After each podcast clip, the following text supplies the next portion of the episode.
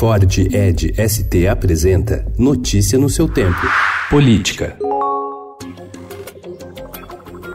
O deputado federal Eduardo Bolsonaro deve enfrentar resistência para assumir a embaixada de Washington, caso a sua indicação seja confirmada pelo pai, o presidente Jair Bolsonaro. Dos atuais 17 integrantes da Comissão de Relações Exteriores do Senado, seis disseram ao Estadão ser contrários, outros sete afirmaram ser a favor Três preferiram não comentar e apenas uma não se manifestou, a senadora Renilde Bulhões, do PROS de Alagoas. Para ter a sua nomeação como embaixador confirmada, Eduardo deverá passar por uma sabatina na comissão e, em seguida, ser submetido a uma votação secreta. Depois é a vez do plenário do Senado dizer se aceita ou não o nome escolhido pelo presidente. Ele precisará do voto favorável da maioria dos 81 senadores, também em votação secreta.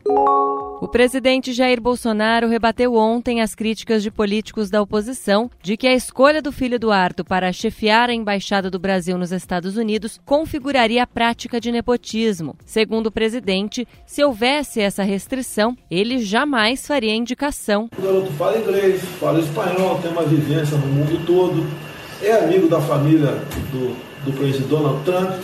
Não é nepotismo. Jamais faria isso. O ex-embaixador dos Estados Unidos, Rubens Recupero, chamou a possível nomeação de Eduardo Bolsonaro de medida sem precedentes na história diplomática de países civilizados. Um grupo de trabalho coordenado pelo vice-presidente do TSE, o ministro Luiz Roberto Barroso, propõe mudar radicalmente a forma de eleger vereadores no ano que vem. Em documento entregue no mês passado para o presidente da Câmara, Rodrigo Maia, o tribunal defende adotar, já em 2020, o sistema distrital misto em cidades com mais de 200 mil habitantes. A ideia é separar os municípios em distritos que elegeriam seus representantes isoladamente.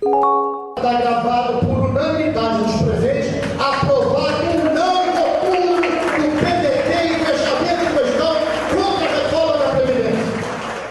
O PDT divulgou ontem na internet um vídeo da convenção do partido que aprovou o fechamento contra a reforma da Previdência. A deputada Tabata Amaral, que votou a favor das mudanças, estava presente no encontro. A gravação mostra a Tabata sorridente ao lado do presidente do PDT, Carlos Lupe, que comandava os trabalhos. Na sequência, Lupe aparece perguntando quem era favorável a fechar questão contra a reforma. Todos levantaram os crachás e a proposta foi aprovada por unanimidade. Lupe diz que a maioria do partido defende punição de dissidentes.